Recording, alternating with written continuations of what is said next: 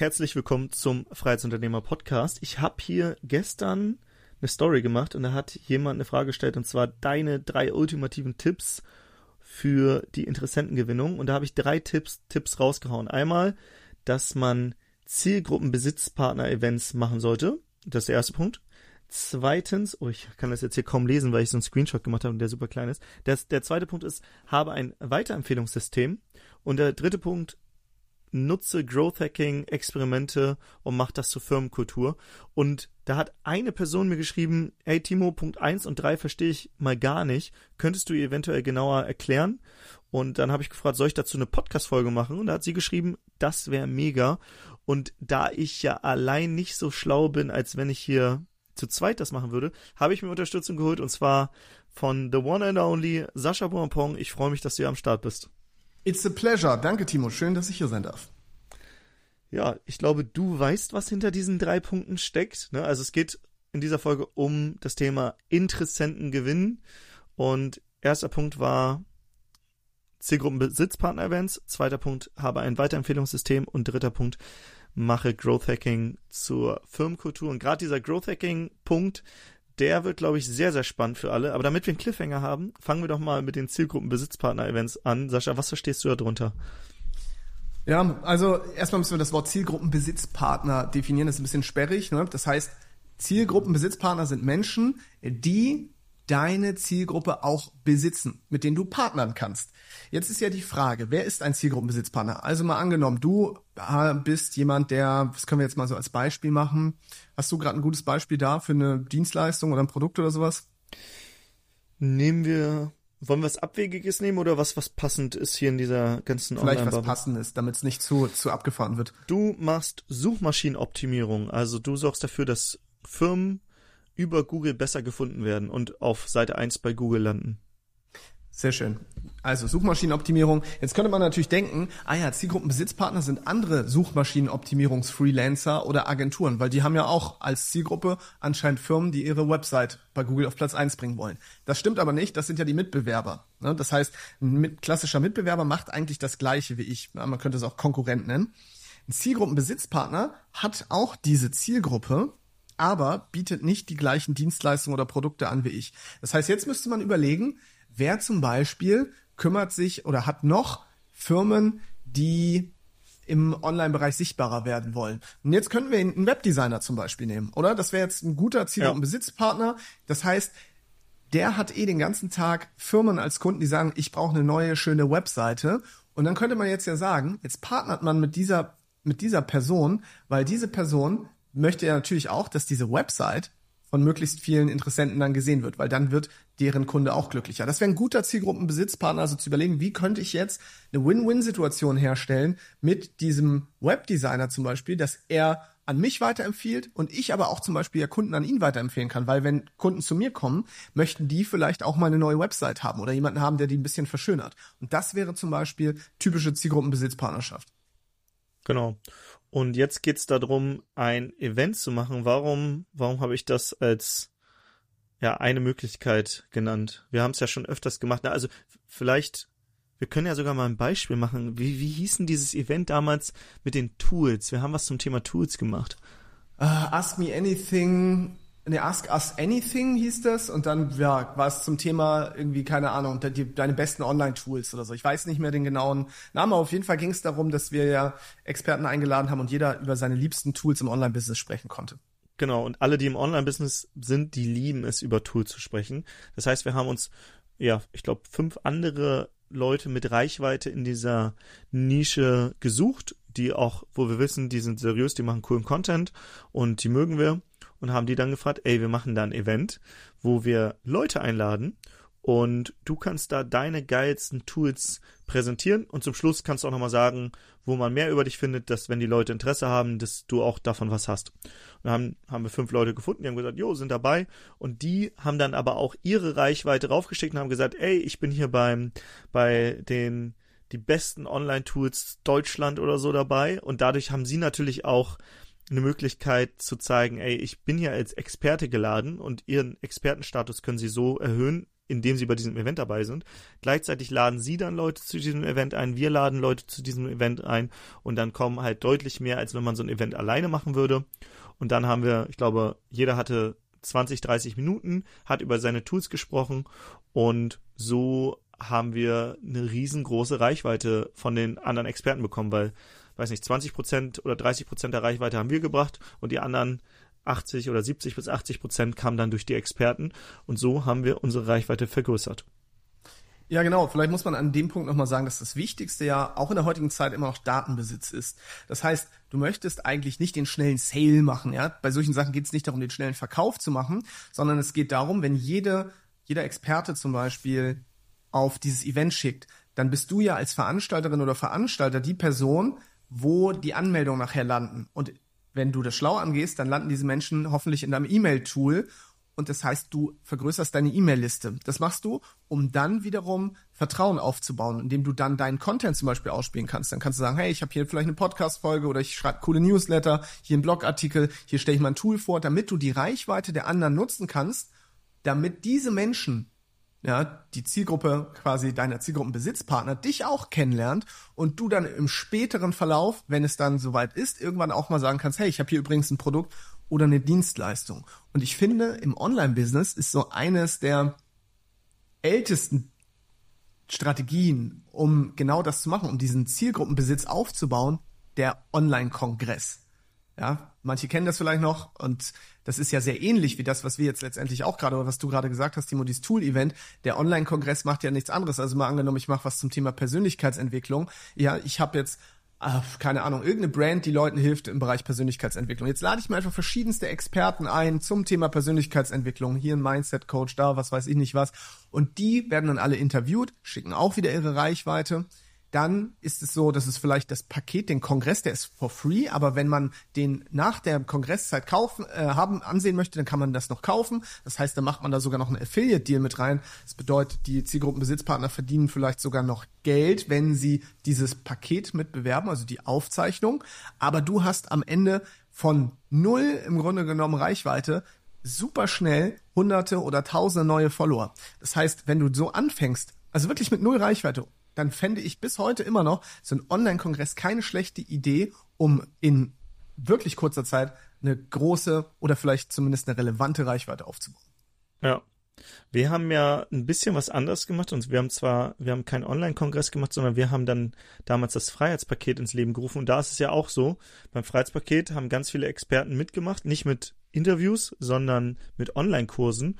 Und die haben das damit beworben. Und wenn jemand Kunde wurde, hat der Experte, der das Freiheitspaket beworben hat, einen Prozent vom Geld bekommen und wir. Das heißt, wir haben auch ohne große Reichweite einen sechsstelligen Launch damals aufgebaut und wir haben uns halt immer gefragt, wenn wir die Reichweite nicht haben, wer hat die denn?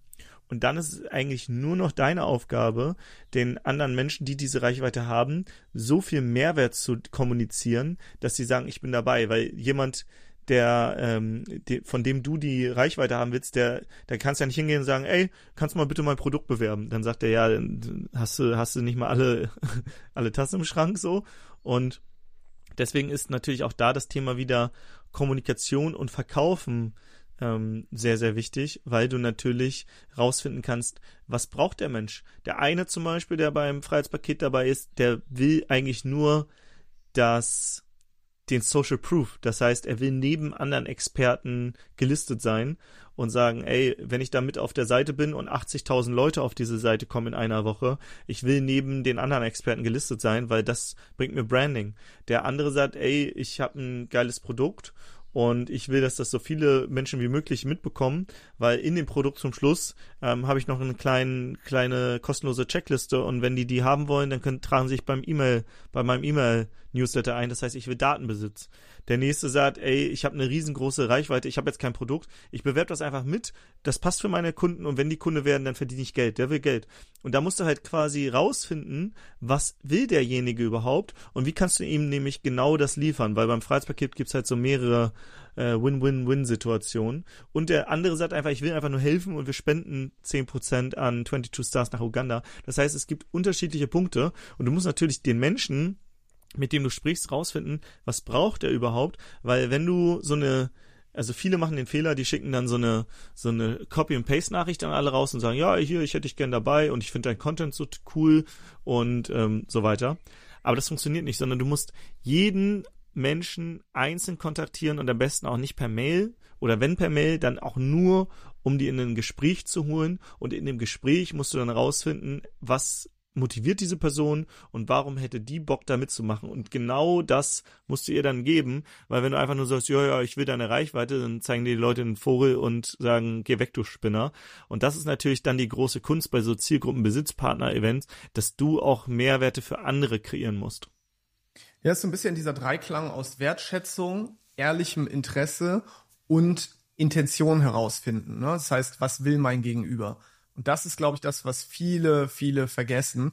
Also mal wirklich sich in das Gegenüber rein zu versetzen, weil das Gegenüber fragt sich ja immer, what is in it for me? Jeder beschützt auch seine Zielgruppe. Wenn ich eine Zielgruppe habe, die ich mir über viele Jahre aufgebaut habe, und jetzt kommt da irgendein Hans und Franz und möchte einfach mal Zugriff auf meine Zielgruppe, dann frage ich mich natürlich zuallererst, okay, inwiefern schadet dieser Person auch meiner Zielgruppe? Und da ist es so, dass man eben gar nicht durchkommt, wenn man mit so Standard-Mails oder irgendwelchen, was weiß ich nicht, was Copy-and-Paste-Nachrichten kommt, sondern da muss man halt auch ganz klar eine Beziehung aufbauen. Und das ist, glaube ich, das, was viele heutzutage wirklich vernachlässigen. Also dieses Beziehungsaufbau und zwar vorher. Ja, es ist nicht so, hallo, da bin ich, wir haben keine Beziehung zueinander, gib mir Zugriff auf deine Zielgruppe, sondern im besten Fall schon Monate vorher anzufangen und vielleicht erstmal viel auch zu geben, ohne was zurückzuerwarten und dann kannst du irgendwann mal nett nachfragen. Das heißt, auch da ein bisschen klüger denken und nicht immer in diesem schnellen, ja, ich will schnell, schnell, schnell was von dir haben, sondern ich möchte dir erstmal lange was geben, damit ich, wenn es soweit ist, irgendwann mal fragen kann, ob du mir helfen kannst und wenn die Person dann Nein sagt, ist es für dich hoffentlich auch immer noch cool. Also auch da nicht erwart zu erwarten, dass die Person das macht, sondern einfach zu sagen, okay, ich baue eine gute Beziehung auf, so dass es hier nicht nur um eine Transaktion geht, sondern um eine Transformation. Ich helfe der Person allgemein zu einem besseren Leben, dass sie glücklicher ist, dass sie vielleicht auch Spaß hat, wenn sie sich mit mir unterhält, dass sie einfach gute Gefühle hat, wenn wir miteinander connected sind. Ja. Und ich glaube, das war ein sehr, sehr guter Tipp, den du gerade mitgegeben hast. Eine Beziehung oder ein Netzwerk baust du dir dann auf, wenn du es nicht brauchst. Und viele machen den Fehler, sie kommen mit Anfragen, wenn sie gerade dann ihren Online-Kongress oder was auch immer launchen und dann sagen die Leute, wer bist du? Ich kenne dich nicht, nee, kein Bock. Und ich habe zum Beispiel jetzt letztens auch mit jemandem telefoniert, der eine riesengroße Reichweite, der war auch dreimal beim Freiheitspaket dabei, beim letzten Mal nicht, weil er irgendwas eigenes gelauncht hat und so weiter. Und ich, und er hatte ein Problem, Business-Problem, und dann habe ich gesagt, ja, lass, klar, lass telefonieren. Weil ich, ich ich denke nicht so, ja, okay, hoffentlich ist er beim nächsten Mal wieder dabei, sondern ich sehe das, ich sehe immer den langen Zeithorizont und wenn ich mit ihm wieder die Beziehung intensiviere, irgendwann sagt er von alleine vielleicht, Timo, dieses Jahr Frei, äh, Freiheitspaket bin ich wieder dabei, ich habe gerade selber keinen Launch. Geil. Das heißt, auch nicht den, das Netzwerk dann aufzubauen, wenn du es brauchst, sondern immer dann, wenn du es nicht brauchst. Und deswegen ist es halt wichtig, den Kontakt zu Menschen zu halten und ehrliches Interesse zu haben und nicht immer nur dann zu kommen, wenn du was brauchst. Da empfehle ich natürlich auch an dieser Stelle eine wunderbare Podcast-Folge in meinem Lieblingspodcast, dem Freiheitsunternehmer-Podcast, ja, in dem wir uns ja gerade befinden, Folge 93. Da hast du es, finde ich, sehr geil erklärt auch. Da geht es ja darum, so baust dir ein großes Netzwerk aus interessanten Menschen auf. Und ähm, da gibt's eigentlich alle Hacks und Tipps. Und deswegen unbedingt reinhören und vor allem die Tipps auch umsetzen, weil das ist wirklich Gold, was du da rausgehauen hast. Danke dir, danke. Ja, dann lass uns doch mal direkt zum zweiten Punkt kommen, wie man Interessenten gewinnt oder die besten drei Hacks, um Interessenten zu gewinnen. Das zweite, was ich genannt habe, war ein Weiterempfehlungssystem, weil viele Menschen, die haben kein Weiterempfehlungssystem. Und das einfachste Weiterempfehlungssystem ist einfach nach einer Weiterempfehlung zu fragen. Das habe ich ganz früher schon im Vertrieb gelernt. Da habe ich mal so ein Trainee-Programm gemacht. Das ist einfach nur, du hast mit dem Kunden gesprochen, hast gesagt, ey, bist du happy? Und dann sagt er ja. Dann sagst du, kennst du noch eine Person, für die das interessant wäre, was wir hier gerade gemacht haben? Ne, Ahnung, du verkaufst Webseiten und kennst noch jemand, der eine Website braucht? Ja, also ich glaube, der, der Uwe. Ja, okay. Und ähm, wo wohnt der Uwe? Da und da. Ah ja, hast du seine Nummer? Ja. Könntest du uns mal per WhatsApp miteinander connecten? Klar, kann ich machen. Und schon bekommst du wieder Weiterempfehlungen. Aber du musst natürlich einfach einmal konkret fragen, ne? Kennst du jemanden? Ja. Wie heißt die Person? Dann den Namen rausfinden und dann kannst du mich mit Name connecten. Das ist das einfachste Weiterempf äh, Weiterempfehlungssystem, was man haben kann. Und dann gibt's aber auch natürlich noch andere, die wir auch genutzt haben. Sascha, vielleicht willst du noch eins äh, mitgeben. Boah, es gibt da Dutzende Dinge. Eine Sache, die ich noch mitgeben möchte äh, zu dem, was du gerade gesagt hast, ist, du hast ja gesagt, äh, einfach nur jemanden fragen, hey, kennst du noch jemanden? Es gibt da so einen kleinen Hack, das ist sprachlich nicht groß, unterscheidet sich eigentlich nicht groß von dem, was du gesagt hast, aber es hilft so ein bisschen, weil es kann auch ein bisschen unangenehm manchmal wirken, wenn du jemanden fragst, so, ja, okay, kennst du denn noch jemanden? Das ist sehr konfrontativ. Da gibt es dieses schöne, das ist ein bisschen ins Konjunktiv zu setzen. Mal angenommen, du würdest jemanden kennen, für den das auch interessant wäre. Wer wäre das? Mhm. Das klingt jetzt wirklich, das denkt man, hä, aber das verändert nicht so viel, aber es macht wirklich einen, einen Unterschied. Ja, also diesmal angenommen, du würdest jemanden kennen, ist halt nochmal ein Unterschied zu, kennst du jemanden? Wer ist das denn? Aber das nur äh, am Rande jetzt. Ansonsten äh, gibt es noch diverse Weiterempfehlungsmöglichkeiten. Und zwar muss man sich einfach nur mal angucken, wenn man Apps nutzt oder Software nutzt, da gibt es auch richtig geile Weiterempfehlungssysteme. Zum Beispiel kann man es auch so machen, dass jemand trägt sich für etwas ein, zum Beispiel bei dir, mal angenommen in deinen Newsletter. Du hast Newsletter und äh, jemand trägt sich in diesen Newsletter ein. Jetzt könntest du auf der Danke-Seite zum Beispiel sagen, hey, danke, dass du dich eingetragen hast in Newsletter. Ich würde dir gerne mein kostenloses Hörbuch oder meinen Hörkurs zum Beispiel schenken zu dem Thema, für das du dich interessierst. Was du dafür machen musst, sorge einfach nur dafür, dass zwei deiner Freunde sich auch in diesen Newsletter eintragen. Und dann gibt es Systeme, und ich nenne die auch an dieser Stelle einfach mal, die heißen äh, Viral Loops oder Sumo.com. Das sind echt Tools, die sind super easy, da kannst du sowas umsetzen. Und das bedeutet, jede Person, die jetzt gerade sich eh schon bei dir einträgt, die kann ein Goodie bekommen, wenn sie dafür sorgt, dass sich neue Leute eintragen. Und äh, da gibt es diesen sogenannten Viralitätskoeffizienten. Das heißt, das bedeutet, äh, man möchte eigentlich einen Koeffizienten von 1,0. Das heißt, jede Person, die sich zum Beispiel in deinem Newsletter einträgt, trägt im Best oder sorgt im besten Fall dafür, dass sich noch eine Person einträgt. Das heißt, dann wächst das Ganze wirklich nachher viral. Das wäre natürlich der Traum. Und ich kenne durchaus Projekte, die haben es auch geschafft, sogar, dass sie einen Koeffizienten von zwei und mehr haben. Das heißt, jede Person, die sich einträgt, bringt zwei neue. Ja, und wenn die Person dann wieder zwei neue bringt und so weiter, dann hast du nachher exponentielles Wachstum. Das heißt, überleg doch mal, wie kannst du etwas, was du vielleicht eh schon hast, ein Content Piece oder irgendwas rausgeben für Menschen, die für Weiterempfehlungen sorgen. Das wäre jetzt auch nochmal so ein System, was ich ans Herz legen kann, was sehr einfach zu implementieren ist. Mega gut. Haben wir auch schon gemacht, ne? Also ich glaube, man konnte dann auf der Danke-Seite entweder ein Produkt kaufen oder man hat es weiterempfohlen und dann ähm, hätte man das umsonst bekommen. Genau. Und genau, dann gibt's noch die Weiterempfehlungssysteme, wo du Geld oder Gutscheine bekommst. Na, hier so dieses typische Airbnb, empfehle Airbnb ein Freund, dann kriegst du 15 Euro auf deine nächste Reise. Oder was Dropbox damals gemacht hat, empfehle uns weiter und dann bekommst du und dein Freund mehr Gigabyte zur Verfügung an, an Speicherplatz. Und wichtig bei diesem Weiterempfehlungssystem ist am besten auch, dass nicht nur du was davon hast, sondern auch der, dem du was empfiehlst, ähm, weil Menschen na, wenn du alleine was davon hast, dann fühlst du dich vielleicht so, ah, jetzt habe ich dem das weiterempfohlen und ich krieg jetzt was und wenn der das rausfindet, dann ist es doof. Aber wenn du deinem Freund sagst, ey, hier, wenn du den Link benutzt, dann bekommen wir beide 15 Euro Gutschein, dann sagt man so, ach, cool, nice. Das heißt, da auch zu überlegen, wie kannst du dafür sorgen, dass sowohl der weiterempfehlen, der weiterempfiehlt, als auch der, der empfohlen wird, dass die was davon haben. Dann gibt's noch das Modell Affiliate Marketing, das heißt, du hast einen Link und wenn jemand über diesen Link kauft, dann verdienst du an dem Produkt mit. Das heißt, du hast ähm, einen Affiliate-Link. Beim Freiheitspaket ist zum Beispiel so, wenn jetzt Experten mit ihrem Link ihre E-Mail-Liste auf das Freiheitspaket, auf die, auf die Landingpage schicken und davon ein gewisser Prozentsatz kauft, da bekommen die bei jedem Kauf dann zum Beispiel, wenn sie mit einem Kurs dabei sind, 50 Prozent vom, vom äh, Umsatz. Und ja, das wäre noch so ein Weiterempfehlungssystem. Ich würde sagen, damit haben wir den Punkt eigentlich auch abgefrühstückt oder wolltest du noch was zum Thema Weiterempfehlung sagen?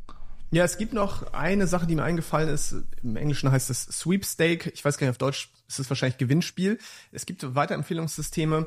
Auch die Tools, die ich eben gerade genannt habe, Viral Loops oder Sumo.com können das auch. Und zwar ist das, du machst ein Gewinnspiel und du machst folgendes, dann kannst du in diesen Tools einstellen, dass Leute an diesem Gewinnspiel teilnehmen, wenn sie zum Beispiel einen Post liken, deinen YouTube-Kanal abonnieren oder deinen Podcast oder dafür sorgen, dass sich Leute in dein Newsletter eintragen. Und dann ist es so, die Person, die für am meisten Einträge gesorgt hat, die gewinnt dann einfach. Und damit incentivierst du dann Leute mehr zu machen. Das heißt, dann kannst du sagen, okay, je mehr Gas du hier gibst, desto höher ist die Wahrscheinlichkeit, dass du gewinnst. Also es gewinnt halt faktisch wirklich die Person, die am meisten neue Empfehlungen gebracht hat. Und das kann manche Leute mit so einem Wettbewerbsantreiber wirklich dazu motivieren, ordentlich Gas zu geben. Das ist nicht jedermanns Sache, aber wenn es vielleicht sogar ein sehr attraktiver Preis ist, dann geben Leute auch ordentlich Gas. Man erinnere sich auch teilweise an diese Art von Gewinnspiel, gab es früher auch schon bei Facebook und so weiter. Das wurde dann irgendwann ein bisschen zu viel, aber es funktioniert trotzdem immer noch gut. Ich meine, wenn ich dafür irgendwas richtig Besonderes bekomme und ich muss dafür nur dafür sorgen, dass irgendwie mein Netzwerk sich da einträgt und es ist für die relevant. Also ich werde nicht zum Spammer, sondern ich denke auch, das ist richtig geil. Dann kann es durchaus sein, dass du diesen viralen Ko Koeffizienten noch deutlich, deutlich erhöhst, weil Menschen dann teilweise 10, 20 und ich habe auch schon Systeme gesehen mit hunderten Weiterempfehlungen. Also sowas wie, wenn du schaffst, hier 200 Leute reinzubringen, dann bist du auf jeden Fall auf Platz eins und gewinnst dann, keine Ahnung, ein zweitägiges Wochenende mit einem Milliard Millionen-CEO und so. Also da gibt's echt geile Sachen. Crazy, ja, diese Gewinnspiele, man kennt sie noch auch aus dem, aus dem Fernsehen, ne? Hier bei Schlag den Star oder sonst was, hier gewinne ein Auto und rufe, rufe an und da ist quasi das Investment, du rufst an und zahlst 50 Cent oder so für den Anruf, aber du hast ja die Chance auf einen großen Gewinn und so ist halt bei diesem Weiterempfehlungssystem im Internet auch, wenn du halt die Chance aus einem großen Gewinn hast und deine Gewinnchancen jetzt aber auch erhöhen kannst, dann gibt's Leute, die ja richtig Gas geben und sowas wahrscheinlich auch im Fernsehen damals, dass Leute dann einfach 200 Mal angerufen haben oder so, um ihre Chancen zu erhöhen. Ähm, ja, genau. Dann würde ich sagen, letzter Punkt, Thema, ne, wie, wie kriegt man mehr Interessenten? Da habe ich gesagt, mache Growth Hacking Experimente zu deiner Firmenkultur. Und Sascha, vielleicht willst du einmal erklären, was überhaupt Growth Hacking Experimente sind. Boah, so ich versuche jetzt nicht beim Urschleim einzusteigen hier. Also, Growth Hacking. Growth Hacking, das bedeutet im Grunde genommen, wie sorge ich, in Klammern, und mein Team dafür, dass mein geliebtes Unternehmen hier immer noch weiter wächst. Und im Growth Hacking gibt es jetzt verschiedenste Bereiche. Das heißt, es gibt einmal den Bereich zum Beispiel, wie schaffe ich es, mehr Interessenten zu bekommen? Wie schaffe ich es, dass mehr Interessenten positives Ersterlebnis haben? Wie schaffe ich es, dass diese Menschen immer wieder kommen zu mir, zum Beispiel meine Website immer wieder besuchen, meine Produkte immer wieder kaufen oder was auch immer, also die sogenannte Retention. Dann wie schaffe ich es, dass die mir irgendwann Geld zahlen, diese Menschen? Und wie schaffe ich es, dass die mich weiterempfehlen? Darüber haben wir auch gerade gesprochen. Das sind so die Kernbereiche des Growth Hackings. Und bei jedem dieser Bereiche jeden Tag im Grunde genommen, im besten Fall jeden Tag zu überlegen, wie kann ich mit wenig Aufwand und am besten auch mit null Kapitaleinsatz für möglichst viel Wachstum sorgen. Denn wenn ich immer jeden Tag ein Experiment definiere, zum Beispiel überlege, ah, heute implementiere ich mal so ein Weiterempfehlungssystem in meinem Newsletter auf der Danke-Seite. Das könnte jetzt ein Growth-Hack sein. Ja, kann ich vielleicht mit einem kostenlosen Tool machen. Ich installiere das einfach, dass wenn sich jemand einträgt in meinem Newsletter, er noch ein Geschenk bekommt, wenn sich, wenn er dafür neue Eintragungen in mein Newsletter bringt. Das wäre ein Growth Hack. So. Und jetzt stell dir mal vor, du machst solche Dinge wirklich im besten Fall täglich, dann ist es ja so, dass die irgendwann einen Einfluss haben. Das heißt, manche werden schiefgehen, ja, die lässt du dann weg, aber manche werden dann auch x Prozent mehr neue Eintragungen bringen oder neue Besucher, neue Kunden.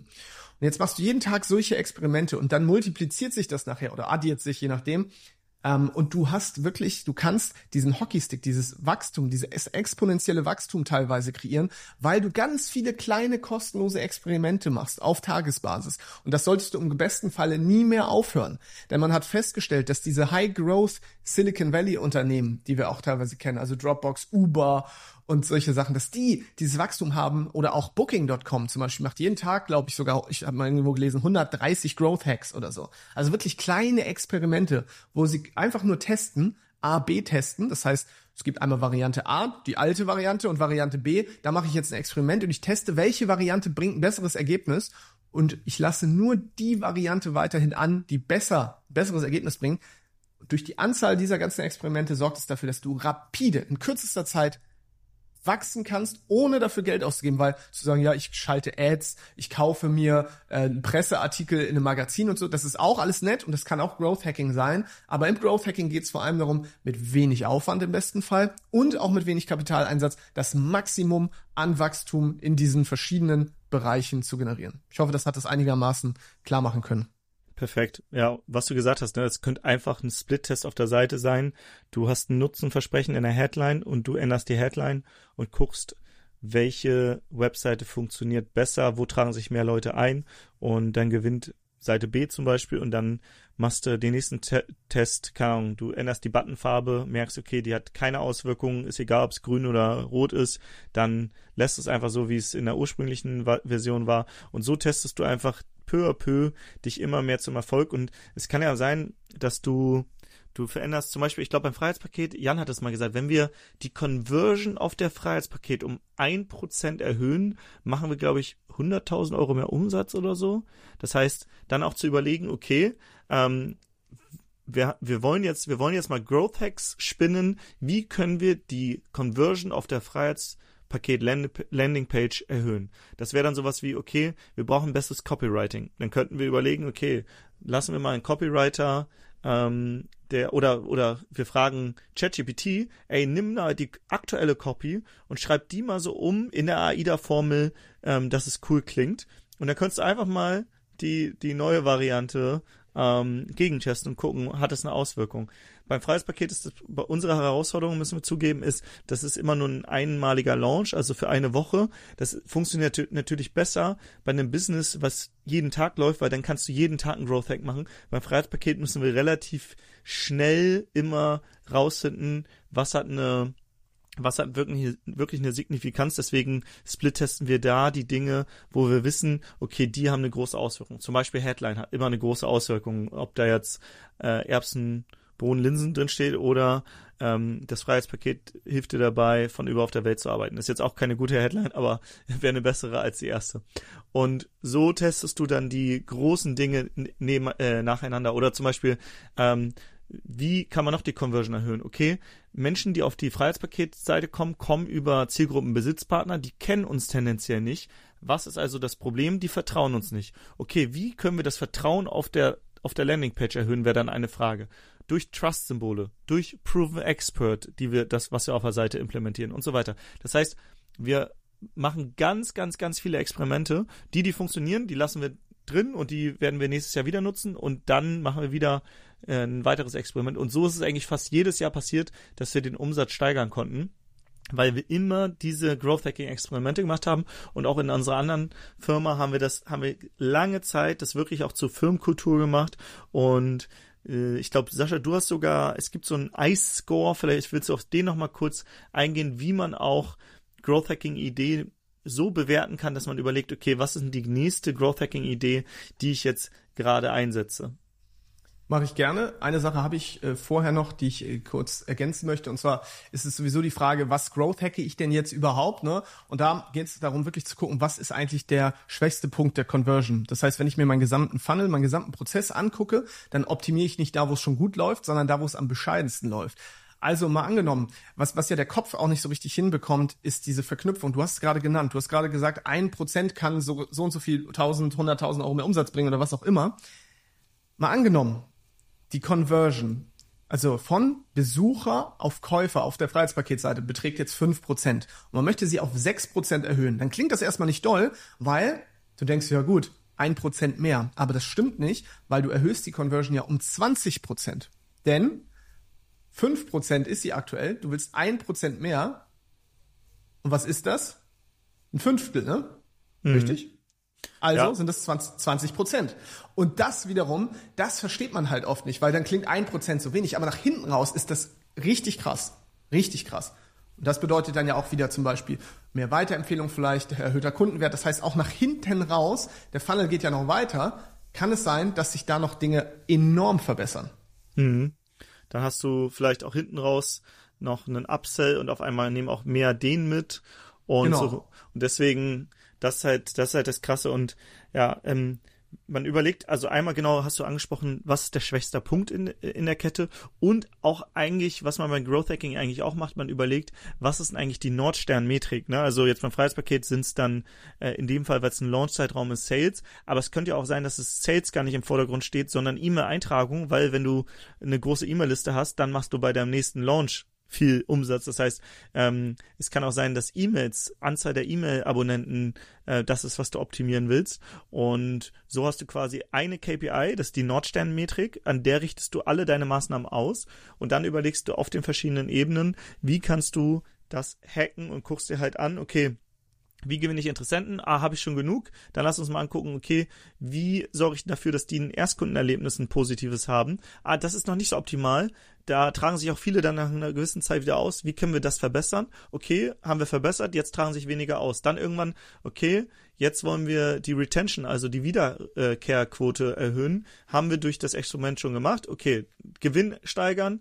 Okay, lass uns mal einen Upsell einbauen. Und dann testet man sich so in diesem System von vorne bis hinten durch und Growth Hacking sorgt eigentlich immer dafür, dass du dir die richtigen Fragen stellst, weil du hast halt ein Ziel, die Nordsternmetrik, du weißt, wie du dieses Ziel erreichst tendenziell, weißt aber, dass es immer irgendwo im Business Brüche sind, ne? also wie so ein wie so ein Eimer, der irgendwo Löcher hat und du guckst dir eigentlich an, welches Loch will ich als nächstes stopfen und dadurch stellst du dir die richtigen Fragen.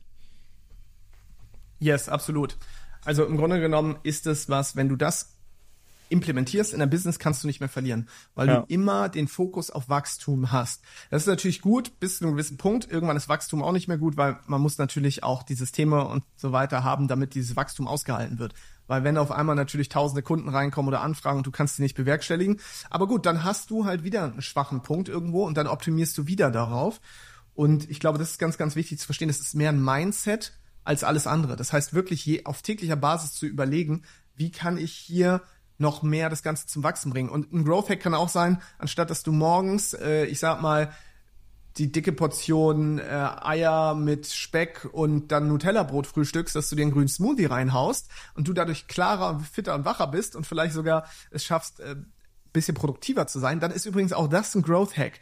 Ja, und ich habe in einem Buch mal gelesen, wenn du einen Mönch dir einen Mönch holst und der sitzt auf dem Dach und meditiert und dadurch wirkt die ganze Firma irgendwie gesegneter und alle sind glücklich, dann ist auch das ein Growth Hack. Also alles, alles ist im Grunde genommen ein Growth Hack, was zum Wachstum beiträgt. Und das ja. ist jetzt nicht nur auf diese ganzen Online-Sachen unbedingt, ähm, muss man sich da fokussieren, sondern du kannst immer überlegen, was trägt zum Wachstum bei. Vielleicht ist es auch ein schönes Bild in deinem Büro, wo du rauf guckst, was dich motiviert. Also ja. es sind wirklich solche Dinge auch. Oder, oder das Büro ist besonders sauber und dadurch fühlen sich die Mitarbeiter wohl, wenn sie dort sind und ähm, arbeiten besser oder produktiver. Und das ist alles Growth Hacking. Das heißt, Growth Hacking ist generell letztendlich eigentlich das Experimentieren und aber auch gleichzeitig messen, ob die Experimente erfolgreich sind. Wenn ja, behält man die. Wenn nein, nächstes Experiment. Das heißt, Experimente können auch nicht scheitern. Du bist danach immer schlauer. Du weißt halt danach, jo, hat funktioniert, das, was ich mir vorgenommen habe, oder auch nicht. Und ich würde sagen, bevor wir jetzt hier gleich die Folge beenden, Sascha, lass uns noch mal kurz auf den Ice-Score eingehen, weil da ist noch so ein Open Loop. Also wie, äh, wir brainstormen jetzt Ideen, zehn Stück mhm. haben wir, wie bewerten wir jetzt, welche Idee wir als nächstes umsetzen?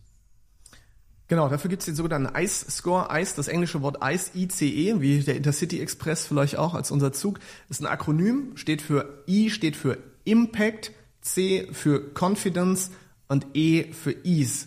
Ja, das heißt Auswirkung, Auswirkung, äh, Sicherheit, Selbstsicherheit, dass ich es umsetzen kann und Einfachheit vielleicht zu Deutsch dann. Das heißt, ich bewerte diese Ideen und jetzt nehmen wir mal eine Idee. Also zum Beispiel, wir nehmen die Idee, Timo, dass das Büro sauberer werden soll. Mhm. Nehmen wir jetzt einfach mal. Ja, dann ist die Frage, welchen Impact hat das? Jetzt kann man das kann man dem Score geben von 0 auf 5. Also welchen Impact hat das wirklich auf die Metrik, die wir verbessern wollen? Die müssen wir vorher definieren. Also nehmen wir jetzt mal die Metrik Umsatz, Monatsumsatz. Würde ich sagen, wahrscheinlich nicht so einen großen Impact direkt. Mhm. Ne? Es hat keinen direkten. Das heißt, von 0 bis 5, wo 5 das Maximum ist, würde ich vielleicht sagen, ja gut, die Leute arbeiten vielleicht ein bisschen besser, weil in einem dreckigen Büro arbeitet es sich nicht schön, aber die arbeiten jetzt ja auch nicht unbedingt in einem Saustall. Das heißt, ich gebe dem vielleicht nur mal eine 1. Ja. ja. Wobei in, einer, in einem Restaurant das vielleicht einen hohen Impact haben könnte. Absolut. In einem Restaurant finde ich ist ein guter Punkt. Da siehst du wieder, der Kontext ist auch ausschlaggebend. In einem Restaurant oder in einem Krankenhaus, Arztpraxis wiederum hat es auch nochmal ganz andere ja. Das ist nochmal eine ganz andere Auswirkung. Okay. Ja. Dann C, Confidence. Wie sicher bin ich, dass wir das hinbekommen? Ja, dass das klappt. Dass mhm. wir das wirklich schaffen. Ja, was müsst, jetzt müsste ich überlegen, was muss ich denn jetzt wirklich machen und schaffen wir das? Na gut, ich sag mal ein bisschen den vielleicht Putzkräfte einzustellen und so weiter. Das ist schon, das ist machbar. Das ist jetzt nicht super schwer. Es wäre jetzt was anderes, wenn man sagen würde, keine Ahnung, wir müssten uns, wir müssten einen Mars-Roboter bauen. Ja, da würde ich jetzt bei Confidence sagen, es ist vielleicht ein bisschen schwerer, dass wir das hinkriegen. Aber Confidence, in dem Fall gebe ich mal vier von fünf Punkten beim Putzen, weil das kriegt man schon irgendwie hin. Und Ease ist jetzt auch nochmal, wie leicht ist das? Ja, wie leicht, weil beim Growth Hacking geht es auch darum, dass ich das schnell umsetzen kann, ohne möglichst, also ohne viele Ressourcen zu verbrauchen, ohne viel Geld dafür zu benötigen. Und da kann man jetzt überlegen, okay, wie einfach ist die Umsetzung? Und in dem Fall würde ich jetzt auch vier geben, weil ja, einfach zu sagen, okay, man kriegt das schon, schon hin, dass es ein bisschen besser geputzt wird. Ja. Und so scoret, scoret man diese Ideen durch. Und dann fängt man natürlich an bei denen mit der höchsten Punktzahl. Man sortiert dann quasi von höchster Punktzahl zur niedrigsten und so kannst du dann deine Ideen einfach durchgehen, nachdem du sie mit diesem Ice-Score Impact, Confidence und Ease durchgescored hast und ja. hast eine Prioritätenliste. Wir können ja nochmal ein Beispiel machen fürs Freiheitspaket. Ich habe jetzt den Growth Hack, also ich habe zwei Growth Hacks. Der erste wäre, ähm, wir versuchen Arnold Schwarzenegger davon zu überzeugen, dass er uns ein Video aufnimmt, wo er sagt, das Freiheitspaket ist richtig super und zeigt so einen Daumen oder so. Und da schalten mhm. wir eine Ad, weil alle kennen Arnold Schwarzenegger und dann fragen die sich, hey, was ist denn das Freiheitspaket? So könnte man so sagen, oh, wir wollen so eine Branding, Branding-Kampagne machen, um mehr Besucher auf die Seite zu kriegen.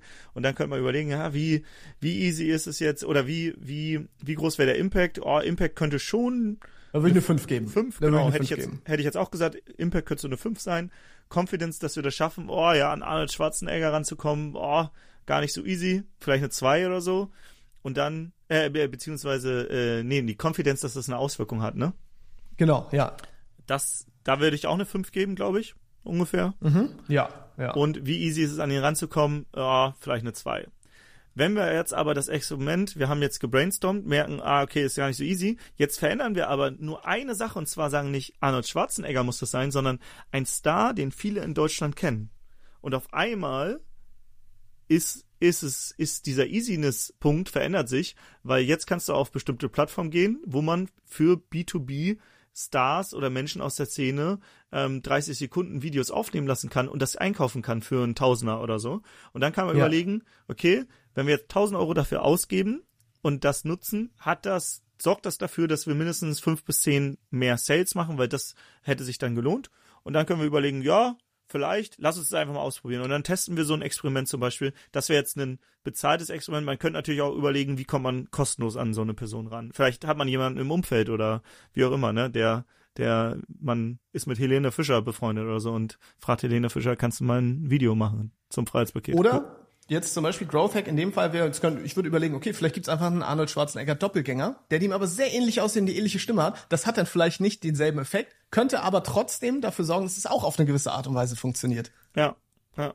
Und das sind jetzt, das ist Growth Hacking. Wir spinnen Ideen, bewerten diese, gucken, was für einen Impact die haben, wie selbstsicher wir sind, dass wir, dass die einen Erfolg haben und wie easy die umzusetzen sind sammeln dann Ideen, haben zehn Ideen und sagen dann, okay, lass uns mal die, wo wir denken, die hat den größten Impact, als nächstes umsetzen. Und dafür hatten wir damals sogar in der Firma ein Tool, wo wir dann Ideen ähm, gebrainstormt, gebrainstormt haben, wir haben die bewertet und wir haben dann immer geguckt, welche setzen wir als nächstes um. Und wir haben uns auch vorher immer gefragt, auf welcher Ebene, also was ist das schwächste Glied gerade in der Kette? Zum Beispiel, wenn Reichweite jetzt das schwächste Glied in der Kette wäre, dann hätten wir geguckt, wie wie können wir Reichweitenexperimente durchführen. Wenn aber wir eine Reichweite haben, aber irgendwie die Conversion doof ist, dann würden wir überlegen, okay, wie können wir denn die Conversion gerade erhöhen? Und so scheitert man sich über Experimente zum Erfolg. Yes. Also ich habe dem gar nichts mehr groß hinzuzufügen.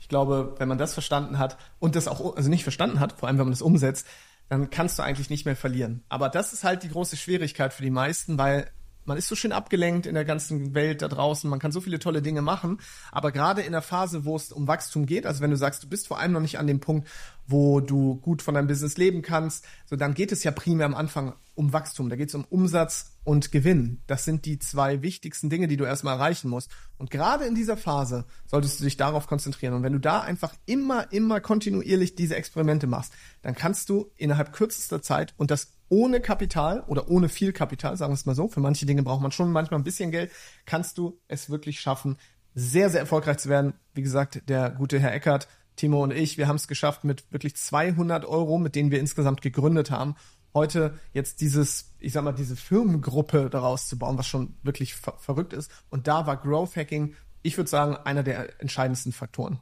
100 Prozent. Und deswegen, um nochmal darauf zurückzukommen, die drei ultimativen Tipps zum Interessenten gewinnen oder generieren.